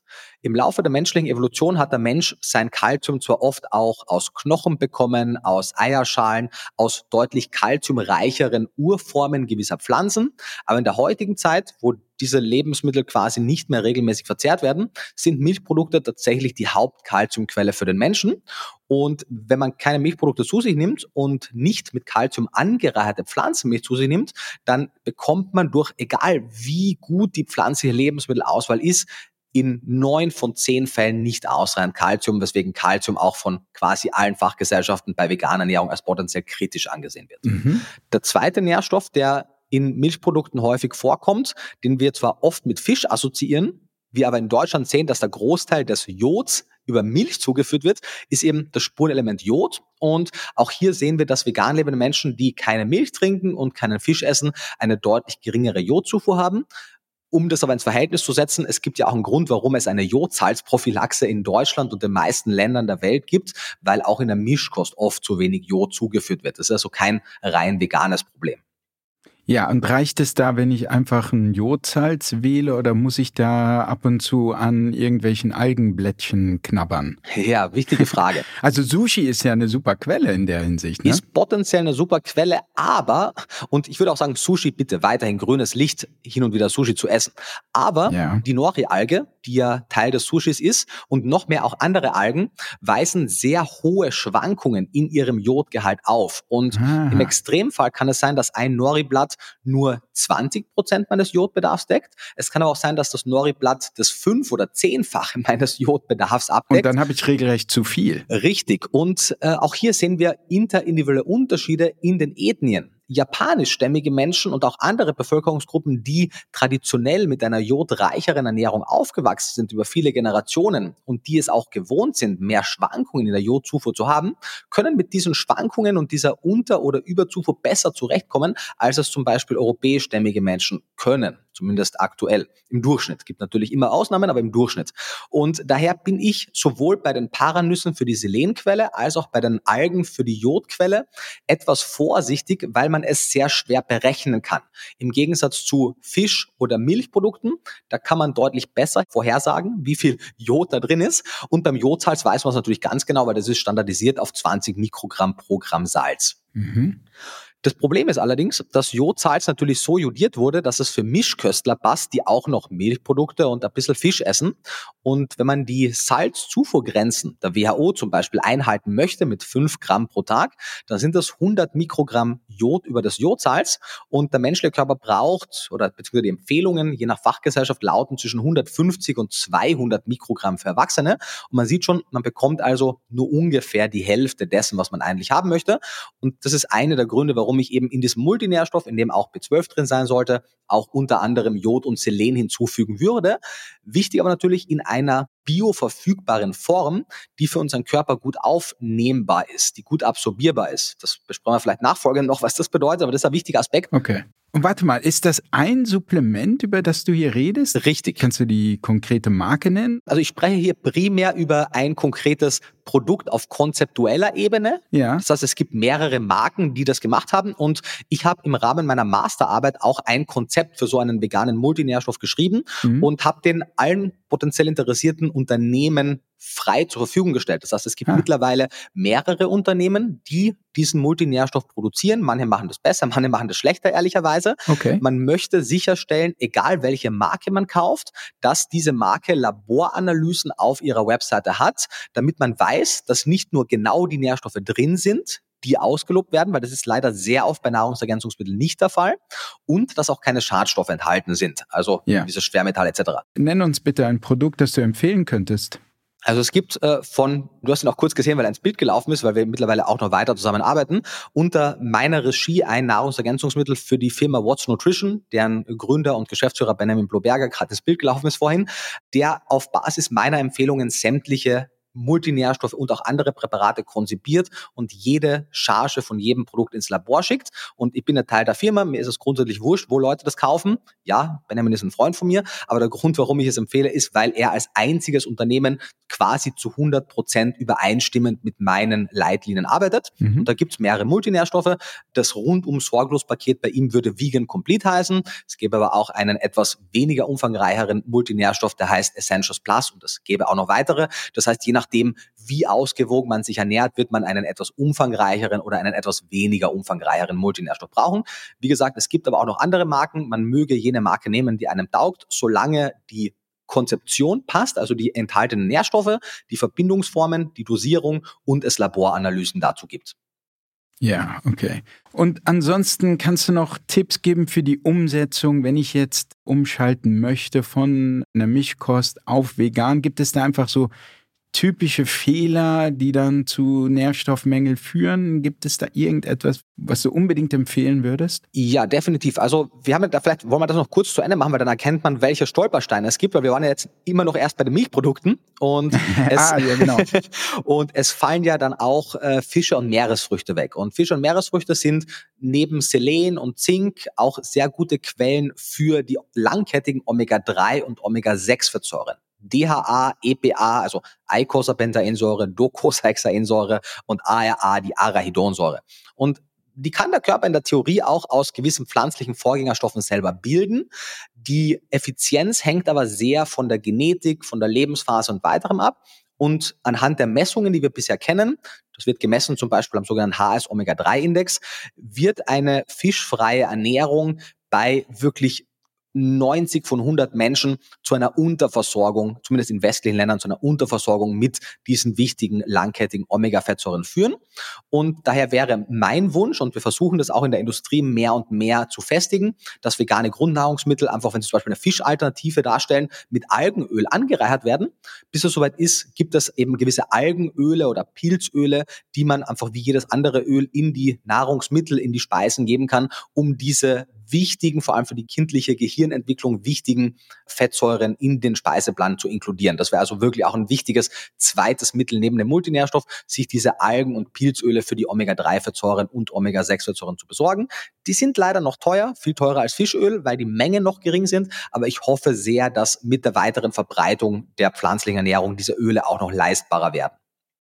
Also die Omega-3-Fettsäuren, die sind nicht in diesem Multivitaminpräparat, was ihr da habt, was du eben empfohlen hast, sondern die nimmt man noch extra in Form von Algenöl. Ja, weil sie zu voluminös sind. Also wenn man, man ja. kann dieses Algenöl auch pulverisieren und dann in Kapseln einfüllen, aber es ist so voluminös, dass man das Präparat, da müssten die Leute plötzlich irgendwie sechs, sieben Kapseln am Tag nehmen. Das spricht nicht dafür. Daher sage ich lieber die wichtigsten kleinen Mikronährstoffe, Vitamine und Spurenelemente in diesem Multinährstoff und die Omega-3 und eventuell Omega-6-Fettsäuren, die langkettigen, über die Algen- und Pilzöle separat. Gibt es natürlich auch als Kapseln, kann man nehmen, aber ich würde es einfach in die Speisen reingeben, weil sonst wirkt es ein bisschen so, als würde man mehr Kapseln schlucken als ein chronisch Kranker. Abseits der Fisch- und Milchprodukte ist es natürlich wichtig, man exkludiert ja Eier aus der Ernährung. Eier sind immens wichtige Lieferanten neben der Arachidonsäure, die wir im Fisch auch haben oder in Meeresfrüchten, vor allem für Cholin. Cholin, ehemals Vitamin B4, ist ein Vitaminoid, was in der westlichen Ernährungsweise mittlerweile in so vielen Ernährungsweisen auch abseits der veganen Ernährung zu kurz kommen kann. Und ein Paper im British Medical Journal zeigt auch 2019 mit der Überschrift Could we be overlooking a potential cooling crisis? Wirklich, wie wichtig dieses Thema auch in der mischköstlichen Allgemeinbevölkerung ist. Daher sollte man, wenn man eben keine Eier isst, das Thema Cholin wirklich am Schirm haben. Und wenn man kein Muskelfleisch und keine Organe zu sich nimmt, da steckt natürlich hoch bioverfügbares Eisen, hoch bioverfügbares Zink und weitere Mineralstoffe drin. Und wenn man all diese Lebensmittel eben nicht konsumiert, und ich verstehe, und ich selber mache es ja auch so, dass ich aus ethischen Gründen auf diese Lebensmittel verzichte, man muss sich aber bewusst sein, wenn man diese individuelle ethische Entscheidung trifft, dass man hier wirklich die Nährstoffzufuhr im Griff haben muss und bis zumindest die Lebensmittelproduktion nicht auf die Bedürfnisse von vegan lebenden Menschen eingestellt ist, muss man einen Weg finden, kompensatorisch das zu supplementieren. Oder eben, wenn man sagt, ich bin aus tierethischen Gründen vegan, muss man ja auch, finde ich zumindest, ein bisschen Graubereich zulassen und sagen, na ja, es gibt ja zum Beispiel gewisse Tiere, wenn man sie so nennen möchte, die kein zentrales Nervensystem haben und damit im klassischen Sinne leidensfähig sind. Zum Beispiel gewisse Muscheln. Oder es gäbe Eier von geretteten Hühnern, die man zu sich nehmen könnte, um das zu bekommen. Man könnte, wenn man jetzt kein Problem aus kulinarischer Sicht hat, könnte man gewisse Schlachtnebenprodukte wie Organe, die in der heutigen Zeit quasi keinen Absatz mehr finden, weil jede Person nur Muskelfleisch essen möchte, die man also quasi für ein Apfel und ein Ei als Schlachtnebenprodukt trotz ihrer Nährstoffdichte zum günstigen Preis bekommt und verarbeiten könnte und so weiter und so weiter. Also das Thema Endoveganismus, das heißt, dass man vegane Ernährung durch gewisse Insekten erweitert. Ich denke, die klassische Definition des Veganismus, wie wir sie aktuell leben, ist, damit sie wirklich von einer großen Anzahl an westlichen Menschen auf lange Sicht gesund umgesetzt werden kann, etwas zu restriktiv, wenn man nicht wirklich sehr viel supplementiert, was meistens nicht im Sinne der meisten Menschen ist. Und ich denke, wenn wir die vegane Ernährungsweise ja, in den Enden etwas aufweichen lassen oder es zulassen, dann hätten wir eine deutlich größere Chance, dass ein großer Teil sich so ernähren kann. Aber ja, wer bin ich, das vorherzusehen? Das ist zumindest aus ernährungswissenschaftlicher Sicht, vor allem in den kritischen Lebensphasen, meine Position zum Thema Veganismus. Es ist ein wichtiges gesellschaftliches Thema. Wir dürfen aber bei all den ethischen Überlegungen, die wirklich wichtig sind, nicht die objektive, rationale ernährungswissenschaftliche Diskussion darunter leiden lassen. Ja, vielen Dank, Nico. Also man merkt, es ist ein bisschen kompliziert, aber um das zusammenzufassen, kann man schon sagen, es gibt einen veganen Weg, der auch wirklich ideal gesund sein kann, aber da braucht man schon, da muss man schon ein bisschen einsteigen in die Details und es ist etwas komplizierter als bei einer Mischkost. Du hast gesagt, man braucht unbedingt Supplemente mhm. und man sollte sich also wirklich gut informieren. Ich würde nur noch mal gerne meinen Zuhörern dazu raten, wenn Sie jetzt, äh, weil das ist natürlich schon sehr, sehr komplex, wenn Sie jetzt da tiefer einsteigen möchten und zu einem umfassenden Überblick speziell zu dieser veganen Ernährungsweise bekommen möchten, würde ich wirklich dein Buch Vegan Klischee AD empfehlen. Vielleicht, das wäre natürlich besonders schön, gibt es vielleicht eine Webseite oder so, die du empfehlen kannst, wo man einfach so ein bisschen in Faustregeln oder so in Stichpunkten, wenn man da diesen Anfang machen möchte, mhm. sehen kann, ah, da muss ich wirklich drauf achten oder gibt es die nicht? Doch, doch. Also ich habe da einige äh, kostenlose Ressourcen auch zur Verfügung gestellt. Beispielsweise, wenn man sich auf meinem YouTube-Kanal, der so heißt wie ich, Nico Rittenau, nach der zehnteiligen Reihe für meine zehn Tipps für gesunde vegane Ernährung umsieht. Jeder Tipp ist ein eigenes Video. Die sind auch nicht allzu lang und ich denke nicht allzu komplex. Wenn man sich diese zehn Tipps einmal zu Gemüte führt, es gibt sogar ein zusammenfassendes Video, was alle zehn in einem Video zusammenfasst. Wenn man sich diesen Überblick verschafft, wird man schon mal einen sehr guten Einstieg haben, wird verstehen, was die Eckpfeiler einer gesunden Ernährung sind und wird auch das, sagen wir mal, Risikopotenzial kennen und es optimalerweise vermeiden. Und damit macht man, denke ich, einen sehr guten Start. Ansonsten habe ich auch zu etwas tiefer gehenden Themen auf meinem YouTube-Kanal äh, Videos und natürlich auf Instagram gibt es zu vielen populären Fragestellungen auch noch kurze IG Reels. Ich denke, da ist relativ viel zu holen. Und ansonsten, wenn man noch zu einzelnen Stoffen was hören möchte, ich habe ja auch einen eigenen Podcast mit meinem Kollegen, wo wir äh, im Ernährungswissen Podcast, das heißt Ernährungswissen mit Nico Rittenau, auch diverse Themen, zum Beispiel eben auch, was ist eine gesunde Ernährung, was ist eine gesunde vegane Ernährung, worauf gilt es zu achten, jeweils in eigenen Folgen besprechen. Super, vielen Dank. Also dein YouTube-Kanal, wie heißt das Video? Zehn Tipps zur veganen Ernährung, oder? Genau, zehn Tipps für eine gesunde vegane Ernährung heißt sozusagen das Überthema und dann gibt es eben Tipp 1, Tipp 2, Tipp 3 etc. Genau. Okay, das schaue ich mir auch gerne mal an. Ja, also super. Ich glaube, Nico, wir könnten noch Stunden reden, ähm, aber unsere Zeit ist leider so ein bisschen um. Aber es war trotzdem unheimlich schön und informativ und ich denke, wir könnten vielleicht auch mal so eine Fortsetzung ins Auge fassen. Ähm, was denkst du? Würde mich freuen. Ich habe das Gefühl, okay. wir haben ja wirklich auch noch an der Oberfläche gekratzt, beziehungsweise ja. viele Themen einfach gar nicht adressieren können. Von daher, von meiner Absolut. Seite aus jederzeit gerne. Super gerne, weil ich wollte dich ja auch noch zu deiner Doktorarbeit befragen nach diesen Stoffen wie Taurin und äh, Kollagen und Kreatin, lauter so Sachen, auch in diesem Fall oft wieder Supplemente, zumindest die gibt es teils auch in der Ernährung, aber oft nehmen die Leute die als Supplement, die ja auch wirklich faszinierende Stoffe sind. Mhm. Insofern, und dazu schreibst du nun gerade deine Doktorarbeit. Das ist natürlich schon sehr schön, mit so einem Spezialisten wie dir zu sprechen. Ja, lass uns das ins Auge fassen, würde mich sehr freuen. Was diese Folge betrifft, war es das. Am Montag erscheint eine kurze Episode, in der ich einen kleinen Deep Dive mache, egal ob es um eine aktuelle Studie zum Thema geht oder um praktische Tipps zum Alltag. Also das wird dann jetzt wieder Ernährung sein.